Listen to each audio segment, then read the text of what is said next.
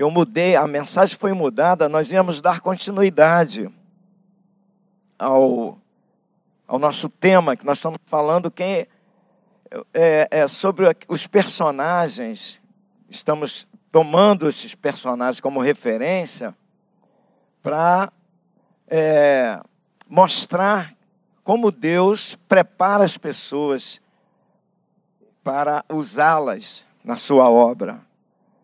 Então, o personagem que nós íamos falar era Josué, que o, foi ministrado hoje na escola dominical pelo, pelo Hamilton.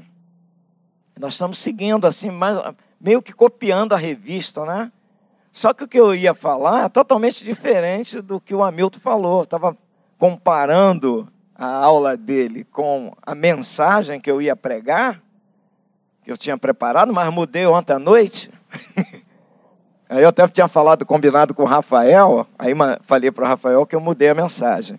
Então hoje eu vou falar de outro personagem, mas o personagem.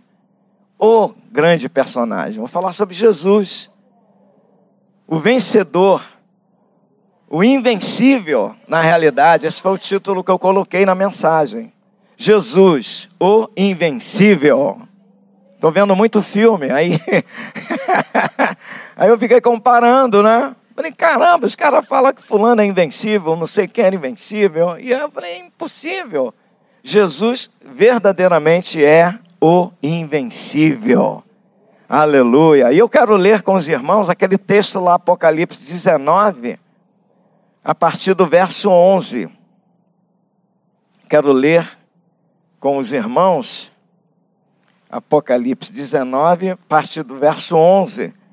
Eu gostaria de ler até o verso 21, Rafael, porque aí vai dar uma visão geral de como Jesus venceu nessa batalha final, não é? que é uma batalha que vem sendo travada, Jesus vem travando essa batalha, e ao o final aqui, né, o grande finale, né, o grande dia dessa em que Jesus já venceu essa batalha, né?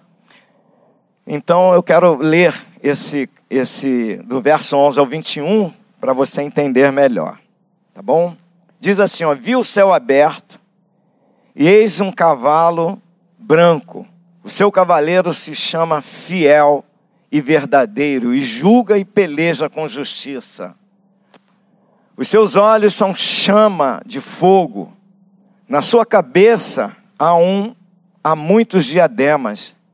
Tem um nome escrito que ninguém conhece, senão ele mesmo. E seguiam-no os exércitos que há no céu, montando cavalos brancos com vestiduras de linho finíssimo, branco e puro. Sai da sua boca uma espada afiada, para com ela ferir as nações, e ele mesmo as regerá com cetro de ferro, e pessoalmente pisa o lagar do vinho do furor da ira do Deus Todo-Poderoso. Tem no seu manto e na sua coxa um nome inscrito. Então vi um anjo posto em pé no sol e clamou com grande voz, falando a todas as aves que voavam pelo meio do céu: Vinde, reunir-vos para a grande ceia de Deus, para que comais carnes de reis, carnes de comandantes, carnes de poderosos, carnes de cavalos e seus cavaleiros, carnes de todos, quer livres, quer escravos, tanto pequenos como grandes. E vi a besta e os reis da terra, com os seus exércitos congregados para pelejarem contra aquele que estava montado no cavalo e contra o seu exército. Mas a besta foi aprisionada, e com ela o falso profeta, que com os sinais feitos diante dela, seduziu aqueles que receberam a marca da besta e eram os adoradores da sua imagem. Os dois foram lançados vivos dentro do lago de fogo que arde com enxofre. Os restantes foram mortos com a espada que saía da boca daquele que estava montado no cavalo, todas as aves se fartaram das suas carnes. Louvado seja o teu nome, Senhor. Obrigado por tua palavra que acabamos de ler. Senhor, nós não temos nada de nós mesmos, não somos nada, dependemos plenamente de Ti, do Teu Santo Espírito, da Tua direção, e esta é a nossa oração. Ora, pedimos ao Senhor para vir nos guiar, nos orientar, falar aos, aos corações nesta manhã, falar, Senhor, a cada vida neste lugar, que ninguém saia daqui desanimado, que ninguém saia daqui abatido, que pelo contrário, que todos saiam daqui, ó Deus, alegres, fortalecidos, porque o nosso Senhor é invencível, Ele é vencedor de todas as batalhas. Não há ninguém que possa ser comparado ao nosso Deus, não há ninguém que possa se igualar ao nosso Deus, porque Ele é todo-poderoso. Fala conosco, Senhor. Oh Jesus, que a tua palavra possa penetrar em cada coração neste lugar, que as cadeias sejam destruídas, as barreiras sejam derrubadas, as muralhas, as, os, as coisas gigantes que estão diante de nós sejam derrubadas nesta hora, em nome do Senhor Jesus. Assim nós oramos agradecidos. Amém. Amém. Tome o seu lugar. Adolfo estava precisando um pouquinho mais de retorno. Por favor. Jesus, o invencível. Irmãos, nós é, precisamos afirmar isso constantemente. Eu estava vendo, eu gosto muito de ver os desenhos infantis porque é uma linguagem infantil e a gente aprende com mais facilidade. Eu gosto muito, eu fico vendo aqueles filminhos, eu e Rose, e a gente assiste e a gente aprende muito. Mas o que tem me incomodado é em que não vai aqui crítica a ninguém, tá bom? tudo que eu vou falar aqui, mas é o que eu tenho observado. E a gente, e o, e o pastor, a característica do pastor, uma das características é isso, observar o comportamento social. Eu tenho observado que em muitas festinhas de crianças, crianças nossas, nossos filhos, nossos netos, muitas festinhas, a gente não vê a apresentação de Jesus como invencível. Jesus como esse super-herói.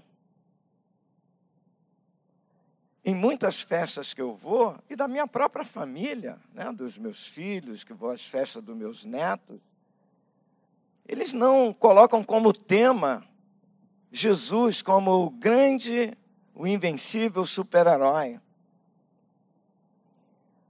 Em alguns casos, às vezes até um super-herói bíblico. Sei lá, um Davi, um, um Samuel. Mas eu nunca vi em nenhuma festa Jesus como super-herói. E isso eu não tenho a menor dúvida que, de certa forma, a gente tem ensinado as nossas crianças que Jesus ele não é esse super-herói sem invencível. Porque ah, quando omitimos, quando nós é, é, é, somos omissos, nós estamos deixando de ensinar a verdade. E as nossas crianças não estão aprendendo. Quando você leva um, apresenta uma festinha, um tema infantil e apresenta lá um super-herói, e hoje você sabe que o que, que acontece? Eles se materializam, não é? Tem lá um person, alguém que, que é um personagem que representa aquele super-herói. Vocês já observaram como as crianças ficam? Por exemplo, vamos supor, do passado, né? Que tem os super-heróis novos, que eu não me lembro os nomes, mas do passado, vamos lá. O Batman, vamos supor, aí eu vou lá. É, hoje é assim, né? Na minha, na, no passado não era. Então, hoje, o tema Batman, vamos dizer lá, tem lá tudo Batman, tá, tá, tá, aí tem as músicas, aí tem, daqui a pouco vai aparecer o Batman. As crianças ficam, aí eu apareço lá. Irmãos, elas vão, elas vão atrás de mim, elas vão ficar olhando para mim. Tudo que eu mandar elas fazer, elas vão fazer. Olha só, que ensinamento que essas crianças estão obtendo. É ou não é? Estou falando mentira? É, no, é, o nosso cotidiano, não estou acusando ninguém, mas é a nossa realidade. É a realidade do, do mundo. E nós estamos trazendo, absorvendo. E aí, a, a, a minha, eu como pastor, a minha orientação é que a gente deve inverter isso, ao invés da gente absorver isso, porque a gente não cria aqui e, e, e vende para eles e, e, transmite para eles. Jesus é o invencível. Essa guerra que está sendo tra travada, e você e eu, nós, como soldados de Cristo, nós pelejamos essa guerra diariamente. Essa guerra começou lá no jardim do Éden, com a queda do homem, com a minha queda, com a sua queda. A Bíblia diz que o primeiro casal lá do jardim do Éden, eles erram o alvo. O apóstolo Paulo, até escrevendo aos Coríntios, no capítulo, no capítulo 15, 1 Coríntios capítulo 15, verso 45, Paulo diz que é o primeiro Adão. O primeiro Adão, ele diz assim: o primeiro Adão é alma vivente, ele é terreno.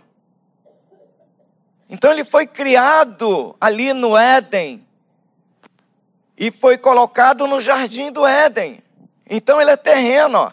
pois assim está escrito: o primeiro homem, Adão, foi feito alma vivente. Mas o segundo, o último, que Paulo não classifica como segundo, mas ele diz o último, porque não haverá outro. Exatamente por isso, porque ele é invencível, ele acabou, ele aniquilou com Satanás. Paulo, mesmo escrevendo aos Tessalonicenses, ele diz: com o sopro da sua boca, ele vai aniquilar Satanás, irmãos. Então é o último Adão, é espírito vivificante. Então essa guerra começou lá no, no Éden. No capítulo 3 de Gênesis, verso 15, veio a promessa. Então lá no Éden tem a queda e tem a promessa. Ao mesmo tempo que o homem tropeça e cai, arrasa, a, a, a história da humanidade é destruída, aí vem Deus e faz a promessa. Capítulo 3, verso 15 de Gênesis, o Senhor diz: que levantaria um da semente da mulher. Porém, inimizade entre ti e a mulher, entre a tua descendência e o seu descendente. Este te ferirá a cabeça e tu lhe ferirás o calcanhar. Este é Jesus, é o descendente da mulher. Então, lá no jardim do Éden, lá já veio a promessa deste invencível que vai ferir a cabeça, vai esmagar a cabeça, vai esmagar a cabeça de Satanás. Então lá no, no Éden veio, teve a queda, sim. Sentença de morte, sim. Mas ao mesmo tempo, logo a seguir, após a, a sentença, após a queda, após a morte, Deus faz essa promessa que vai levantar um que seria invencível, que feriria a cabeça da serpente. Irmãos, Satanás foi ferido mortalmente. Mas ele não se dá por vencido. E a Bíblia diz que a batalha continua. Com o nascimento de Jesus, que era esse que ia ferir a cabeça da serpente, dessa serpente, que simboliza o diabo, no nascimento de Jesus, a Bíblia diz, por exemplo, Mateus, que Mateus que, que é judeu, então ele, ele, ele tem uma, uma linha muito própria para falar com os seus compatriotas, com os seus conterrâneos, que conheciam a lei, conheciam a, a Torá. Então, Mateus, no capítulo 1, no verso de número 21, quando ele anuncia, ele fala sobre o Messias, ele fala sobre o nascimento de Jesus, e ele, ele aponta esse Jesus como o Messias. Ó, ela dará a luz, dizendo em relação a Maria, ela dará à luz um filho e lhe porás o nome de quem? Jesus. Por quê? Porque ele salvará o seu povo dos pecados deles. Então Mateus consegue fazer a leitura, a revelação vem para ele e ele transmite isso para o seu povo. Então esse Jesus vai trazer libertação de pecados, ou seja, vai mais além daquilo que os judeus aguardavam ou queriam, apenas a libertação do seu, do seu povo de, de um, de um terror de, de Roma, que, de um país dominador que os dominavam. Então Mateus diz: Ó, ele vai libertar vocês dos pecados. E Mateus narra o nascimento de Jesus. E a Bíblia diz, na sua narrativa, no capítulo 1, que Jesus, o nascimento de Jesus é o nascimento de um rei. Então Mateus aponta Jesus como rei. E isso alarma Herodes. E Herodes é um instrumento de Satanás, desse inimigo de, de Deus.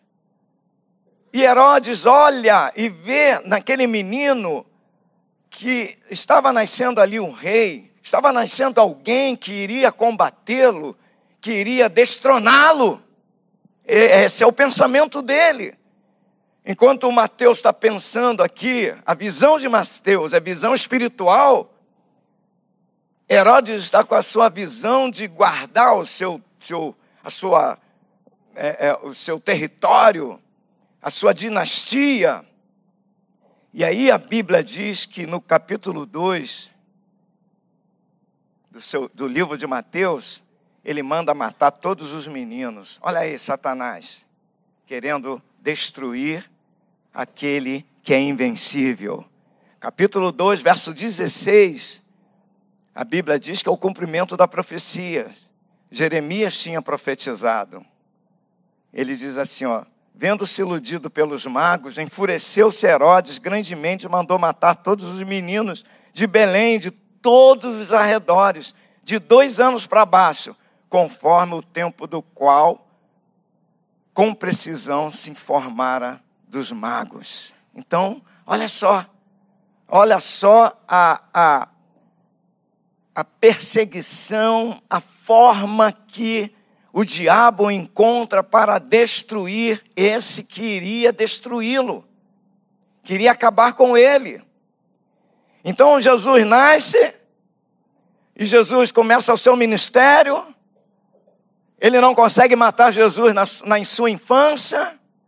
E a Bíblia diz que Jesus se torna adulto. Ele torna-se adulto e ganha maioridade. Ganhando a maioridade, ele começa a pregar. Faz o primeiro milagre. E a Bíblia diz, lá no capítulo 4 do mesmo livro de Mateus, eu quero manter aqui, pelo menos na maior parte, a Bíblia diz que o Espírito Santo conduz no deserto. E lá ele encontra quem? Quem? O inimigo. O inimigo sempre nós vamos encontrar com ele, irmãos. Saiba de uma coisa: você está aqui, saiba que ele pode já estar buzinando aí na sua, no seu ouvido bobagens, loucuras, ideias, pensamentos. Não acredite nesse pastor, não, não, não vá na ideia dele, ele pode estar buzinando aí. E quando você sair ali, ele vai tentar tirar da sua, do seu coração, essa semente que você recebeu aqui. Foi o que Jesus falou na, quando o semeador saiu a semear e ele semeou a semente, que é a palavra de Deus, em vários tipos de terrenos. Que tipo de terreno é você? Você vai guardar essa palavra ou vai deixar o ladrão roubar? Lá no deserto, Jesus encontra com Satanás. E a Bíblia diz no capítulo 4 de Mateus que ele tenta Jesus em três áreas da vida de Jesus para destruir Jesus, para desmoralizá-lo, para acabar com a vida dele, acabar com a carreira dele, acabar com um propósito, com um objetivo. Irmãos, não é à toa que Jesus falou que Satanás veio tão somente para matar, roubar e destruir.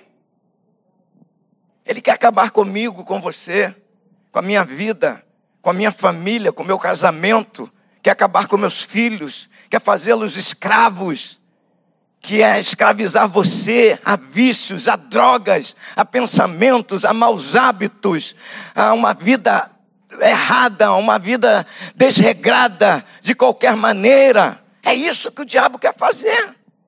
Ele tentou Jesus. Nós não vamos comentar nas três áreas para ganharmos tempo. Mas ele tentou Jesus três áreas importantes nesse, mundo e uma super básica. Jesus estava com fome. Então saiba que o diabo vai tentar você. Nunca ele vai tentar você naquilo que você não gosta. Ele vai sempre tentar você naquilo que ele gosta. Naquilo que você gosta. Pastor Maurício gosta de chuchu.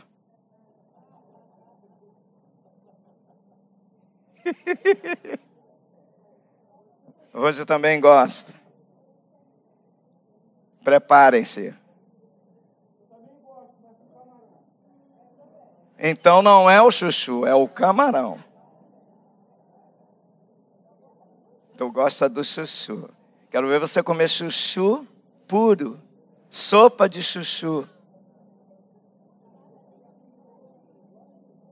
Chuchu, água e sal.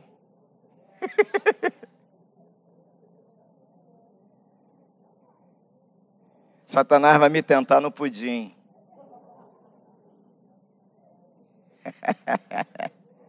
Mas é muito bom, né, irmão? Tudo que tem leite condensado, meu irmão. Meu Deus. Pois bem, lá no deserto ele sai derrotado. Ele sai vencido, ele sai abatido. Mas saiba de uma coisa, irmão: Satanás não desiste. E a Bíblia fala que durante todo o processo de Jesus Cristo, antes de ir à cruz, ele tentou de várias das formas Jesus Cristo. E quando Cristo vai à cruz, o que, que ele arma? Ele arma uma série de situações. Primeiro, ele levanta um traidor no próprio grupo de Jesus. Olha só, uma das coisas que mais afeta a, nossa emoção é quando você descobre um traidor que está ao seu lado. Aquele que trai você é, o, é, que, é quem você ama.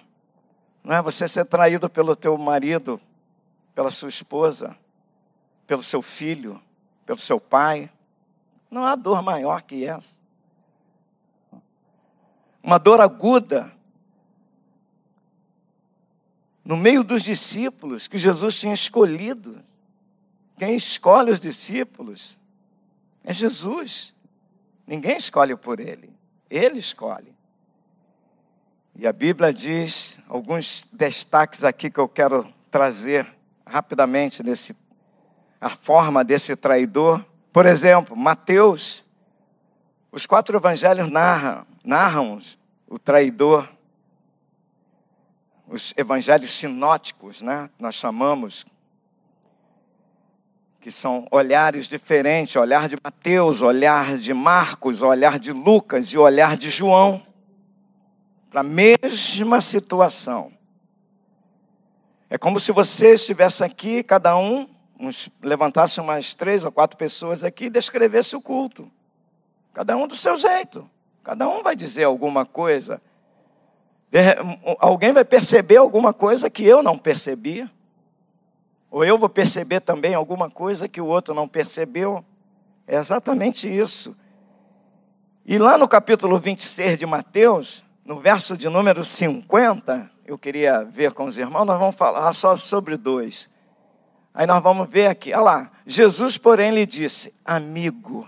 Olha só, como se Jesus, como Jesus se refere a Judas: Amigo, para que vieste? Amigo. Olha, Jesus sabendo que ele era o traidor, para que vieste? A vida traz decepções, a vida traz. As relações interpessoais, elas trazem decepções. Eu vou decepcionar você, você vai me decepcionar. Assim, não é? Porque nós somos imperfeitos. Nós não somos perfeitos. A nossa natureza é má. Vai depender das circunstâncias, vai depender do momento em que eu estou vivendo. Se eu estou bem no auge, se eu estou bem emocionalmente, se eu estou bem financeiramente, se eu estou bem comigo mesmo. São essas variações que levam a comportamentos diferentes. Jesus olha para Judas e diz: Amigo, Agora, em João, no capítulo 13 de João, a partir do verso 21, quero ler com os irmãos, nós vamos ver aqui como João olha e observa isso, essa, essa relação de Jesus com Judas, no, nesse particular. Era um grupo, discípulos, seus doze discípulos, mas é, ele, ele observa esse detalhe. Ó. Ditas estas coisas, angustiou-se Jesus em espírito e afirmou: Em verdade, em verdade vos digo que um dentre vós me trairá. Olha só, veja a expressão de João. Angustiou-se Jesus no espírito. Jesus estava angustiado. Como é estar angustiado? Você já teve angustiado? Olha só, angustiou-se no espírito e disse: Um dentre vós me trairá. Verso 22. Verso 22. Então os discípulos olharam uns para os outros, sem saber a quem ele se referia. 23. Ora, ali estavam conchegando a Jesus um dos seus discípulos, aquele a quem ele amava, chamado João. A esse fez Simão, né? Simão, que falava tudo na lata. Aí ele, o João era quietinho, ele, ele jogou João numa fogueira, né? A esse fez Simão Pedro sinal dizendo: Pergunta a ele quem é, pergunta. João, verso 25. Então aquele discípulo, reclinando-se sobre o peito de Jesus, perguntou-lhe: Senhor, quem é? Olha o jeito de João perguntar e olha o jeito de Pedro. Reclinando-se no peito, falou: Senhor, quem é? Quem é? Quem é? Talvez baixinho, para ninguém ouvir. Se fosse Pedrão, ele ia gritar de lá: Quem é Jesus? É? Aquele jeitão dele, né? Ah, Aí no verso 26 agora, vamos lá. Respondeu Jesus: É aquele a quem eu der o pedaço de pão molhado. Tomou, pois, um pedaço de pão e, tendo-o molhado, deu-o a Judas, filho de Simão Iscariotes. Mateus diz o quê? Difere, não é? Aqui João já diz que Jesus dá, está perto, em intimidade, tem relacionamento, tem envolvimento, tá, faz parte. Irmãos, aqui todos nós fazemos parte da, da, da, dessa igreja, desse objetivo. Todos aqui devem somar para que é, as coisas aconteçam, todos participam. Ah, nós vamos, vamos cultuar a Deus. Todos vão cultuar. Ah, vamos assistir o culto. Não. Quem vai assistir o culto? Como é que é esse negócio de assistir o culto? Quem faz o culto para a gente assistir? Os anjos fazem? Pense nisso, reflita sempre nisso. Não é um espetáculo que alguém promove para ser assistido. Não é isso. Quando vos reunis, que, que tens? Uns salmos, outros louvores, outras profecias, outra pregação, outra revelação. Esse é, o, esse é o ajuntamento do crente. Nos reunimos para adorar a Deus e todos são usados. Alguém ora, alguém canta, alguém toca, o outro glorifica, o outro na portaria, o outro uh, dá aula para as crianças, o outro cuida do som, o outro cuida de, de, de do, do data show, enfim. Preparamos, todos nós estamos cultuando a Deus. E ali naquele episódio, antes da cruz, quando Jesus vai à cruz, Jesus alerta. Primeiro, ele alertou a Judas. As Judas não atentou para isso. Vou correr aqui para a gente terminar. Depois ele alerta Pedro. Simão, Simão, Satanás resolveu cirandar você, mas eu intercedi por você. Interessante que Jesus falou, mas eu vou. Jesus não falou, mas eu vou te libertar. Ele falou, eu intercedi por você. Existem coisas que são necessárias que venhamos a passar. Nós vamos passar. Deus vai permitir que você passe. Deus vai permitir que eu passe. São situações até gravíssimas, como foi o caso do próprio Pedro. Uma situação grave em que ele nega Jesus, em que ele tinha declarado, ou seja, era sua vontade, a declaração dele, quando ele disse: Senhor, se for necessário, eu vou até a morte com o Senhor. Ele não falou aquilo por falar, ele falou que era o desejo do coração dele. Ele era lutador, era pescador, era batalhador, era guerreiro. Eu vou, Senhor. É como eu. Eu vou, Jesus. Mas, irmãos, existem momentos, existem situações, existem coisas que nós não conseguimos superar vamos precisar de, de algo mais, e às vezes esse algo mais, Deus vai permitir que aconteça algumas coisas conosco, para que, às vezes, por que que Davi pecou? Demasiadamente autoconfiante, pode ser,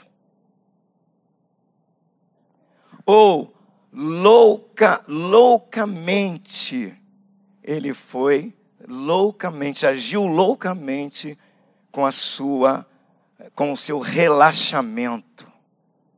Uma das coisas perigosas é, na vida é esse relaxamento, que a gente precisa tomar cuidado. Então Jesus vai à cruz. Lá na cruz, ele encontra-se com os dois ladrões, um à direita e outro à esquerda. Não tem ladrão bom nem ruim. Ah, esse, aqui, esse ladrão aqui é um ladrão bom, esse aqui é o ruim. Não, todos dois são ruins, todos são ladrões. E a Bíblia diz que lá na cruz, Jesus vence aquela batalha lá na cruz, porque ele não desce da cruz. Ele não desce da cruz. Ele podia rogar aos anjos que viessem socorrê-los. Ele podia rogar uma legião de anjos. Simples ordenar uma legião de anjos. E eles vinham socorrer Jesus, mas Jesus não faz isso. A vitória de Jesus foi permanecer na cruz. Paulo, entendendo isso, ele escreve em Filipenses dizendo, capítulo 2 de Filipenses, ele diz exatamente isso, que ele sendo Deus não, não levou isso em consideração, mas ele se submeteu à cruz, se submeteu à obediência, se submeteu à morte e morte de cruz, irmãos. A vitória Saiba de uma coisa: a sua vitória, a minha vitória, não é de repente eu orei, você orou e ressuscitou o morto, ou que alguém ficou curado. Não, a minha vitória, a minha grande vitória, a sua grande vitória é nos rendermos a Jesus, nos submetermos a Jesus e vencermos o pecado. Às vezes, no momento difícil, na hora da dor, na hora da aflição, na hora do desespero, você se manter fiel. Essa é a grande vitória. E a Bíblia diz que Jesus morre, ele suspira lá na cruz. Para Satanás, talvez fosse a grande derrocada. Talvez a gente não, não sabe, aí é, é especulação, né? E a Bíblia não fala, mas talvez naquele dia foi o grande baile funk no inferno. É, aquele baile bombou. Todo mundo com a metralhadora.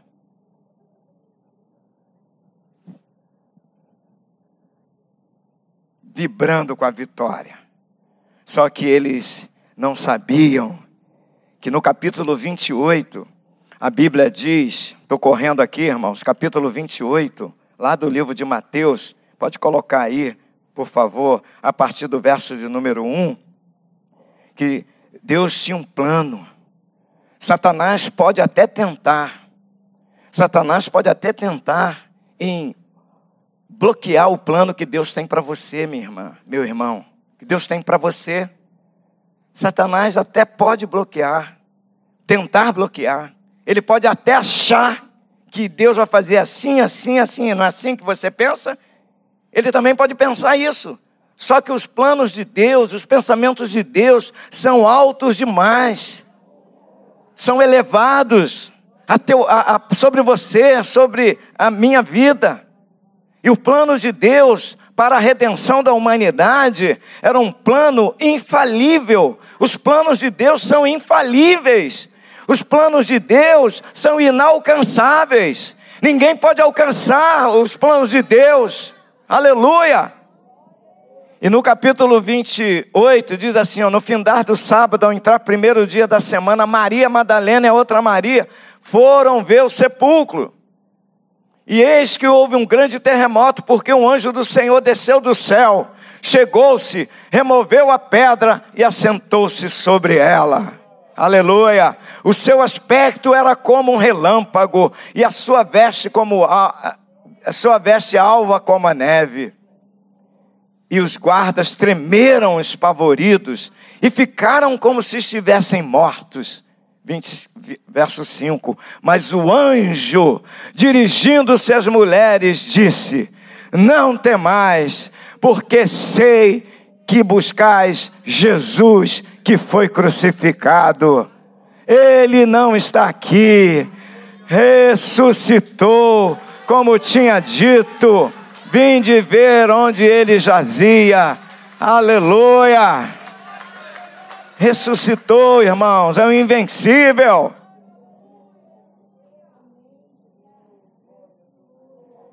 Para finalizar, nós temos a celebração. A história não acabou aí. A história não termina aqui. Lá no capítulo 19, no verso de número 1 de Apocalipse, capítulo 19, verso de número 1. Olha só o que aqui João viu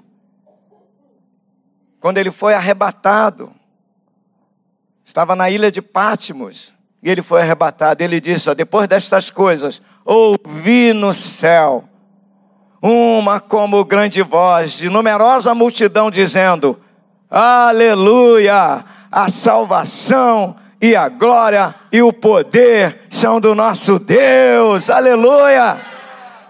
E no capítulo 22 de Apocalipse, pode colocar aí, por favor. Perdão, capítulo 21, bota o 21 primeiro. A gente vai fechar no 22. 21, ao que espera para o que espera, o que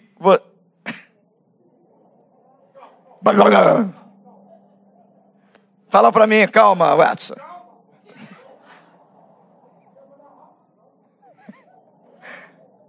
Tá certo. Então vou falar bem calminho. Vi novo céu e nova terra. Pois o primeiro céu e a primeira terra passaram, e o mar já não existe. Verso 2. Vi também a cidade santa, Nova Jerusalém, que descia do céu da parte de Deus, ataviada como noiva, adornada para o seu esposo. Aleluia. Capítulo 22 agora, para a gente encerrar. Olha só o capítulo 22. Então me mostrou o rio da água da vida, brilhante como cristal, que sai do trono de Deus e do Cordeiro. 20, verso 2: No meio da sua praça, de uma e outra margem do rio, está a árvore da vida, aquela lá do jardim, lá do Éden, do jardim do Éden. Está a árvore da vida, que produz doze frutos, dando seu fruto de mês em mês. E as folhas da árvore são para a cura dos povos.